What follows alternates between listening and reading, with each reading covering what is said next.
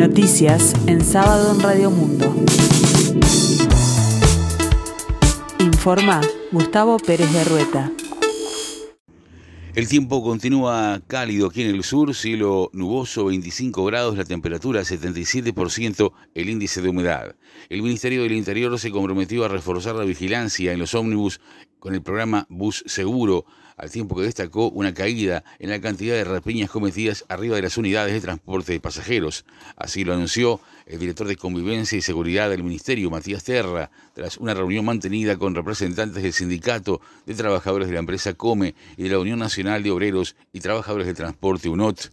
Un trabajador rapiñado y baleado en un brazo motivó esta reunión en la sede del Ministerio. Quedamos a la orden con que íbamos a incrementar la presencia del bus seguro, dijo Terra en rueda de prensa y destacó que la rapiña al trabajador el jueves pasado ocurrió fuera del ómnibus, cuando el empleado estaba tomando su auto para ir a entregar la recaudación.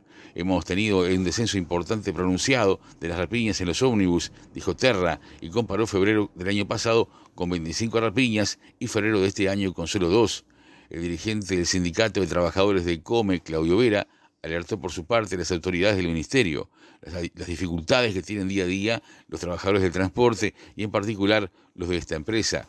Quedamos con la información de que van a reforzar el bus seguro y a incrementar el patrullaje en esa zona y en otras donde ha aumentado la violencia, dijo Vera. El dirigente sindical aseguró que es necesario aumentar la presencia policial en la periferia de Montevideo y mencionó barrios como Peñarol, Colón y Conciliación, por donde circulan las líneas 582 y 526. El ministro de Vivienda, Raúl Lozano, informó que culminó la investigación administrativa por la adjudicación de viviendas por parte de la exministra Irene Moreira. De la misma se desprende que aunque no fue un acto ilegítimo, hubo irregularidades. En tanto, la exministra Irene Moreira declaró, si me equivoqué en los procedimientos, corresponde que pida disculpas. En la resolución ministerial se explica que no fue un acto ilegítimo, ya que de alguna forma el administrador tiene la herramienta por resolución de 2009. De todos modos, se considera que hubo falencias, errores o algún tipo de irregularidad en el procedimiento para adjudicación de cupos.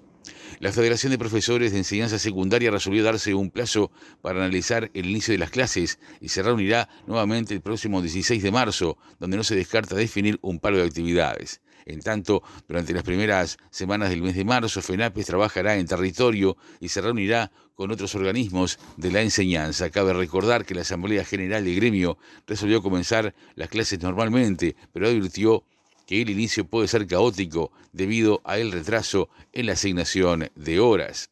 La directora general de secundaria Jennifer Cherro aseguró en tanto que no hay problema en el inicio de clases en respuesta a la advertencia que dieron desde FENAPES de que sería caótico precisamente. El sindicato hace su juego y hace augurios. Por otro lado, sabe que la casa es seria, afirmó Cherro, quien dijo también que se han realizado reuniones bipartitas en febrero con el sindicato y les describió como puestas en escena y que es poco serio. Son puestas en escena, ellos son muy caballerescos, muy educados, asisten, nosotros somos muy correctos, ellos han aceptado planteos que nosotros les hemos hecho bajo la responsabilidad de la gestión. De hecho, hay muchas cosas en las que estamos de acuerdo, pero después salimos a la prensa y mostramos otra cosa, sostuvo Cherro. El director general de la granja, Nicolás Chiesa, explicó que el país está dividido en dos. Al norte, las lluvias han sido abundantes y hasta excesivas, mientras que en el sur la insuficiencia de lluvias determina que las reservas no se hayan recuperado y los tajamares están vacíos, apuntó en diálogo con la estatal Radio Uruguay.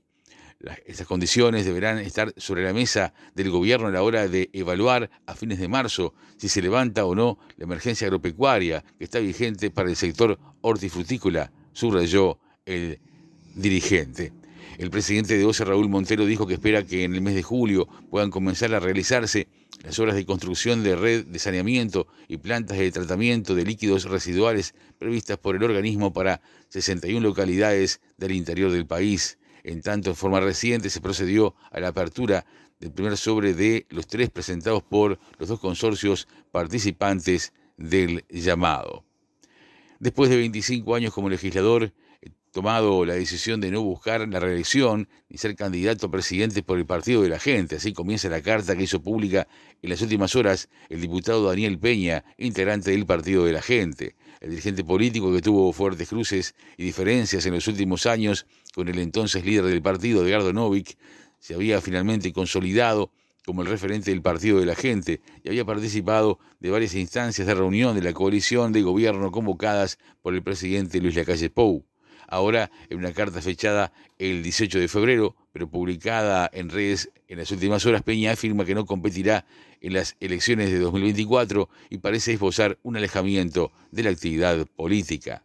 Colonia del Sacramento recibirá al legendario tenor español Plácido Domingo el próximo 20 de abril a las 21 horas en una gala de zarzuela con artistas invitados bajo la dirección del maestro Eugene Kohn en la Plaza de Toros. Se trata de un show único y exclusivo en un entorno incomparable.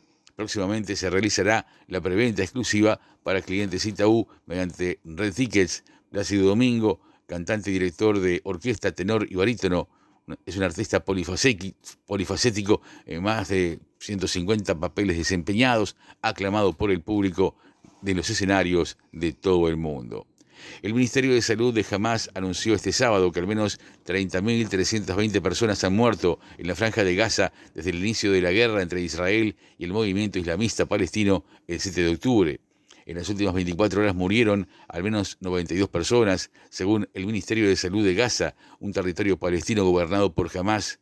Hamas reportó igualmente que 71.533 personas han sido heridas desde el inicio del conflicto. El tiempo continúa cálido, que en el sur, cielo nuboso, 25 grados la temperatura, 77% el índice de humedad. La máxima esperada para hoy 30 grados. Para el resto del día, cielo nuboso cubierto, probables precipitaciones y tormentas. Y en la tarde-noche nuboso y cubierto, precipitaciones y tormentas aisladas, ventoso. Para mañana domingo 3 de marzo, la mínima será de 15 grados y la máxima de 23. Tendremos cielo cubierto, algo nuboso, ventoso y en la tarde-noche cielo claro y algo nuboso.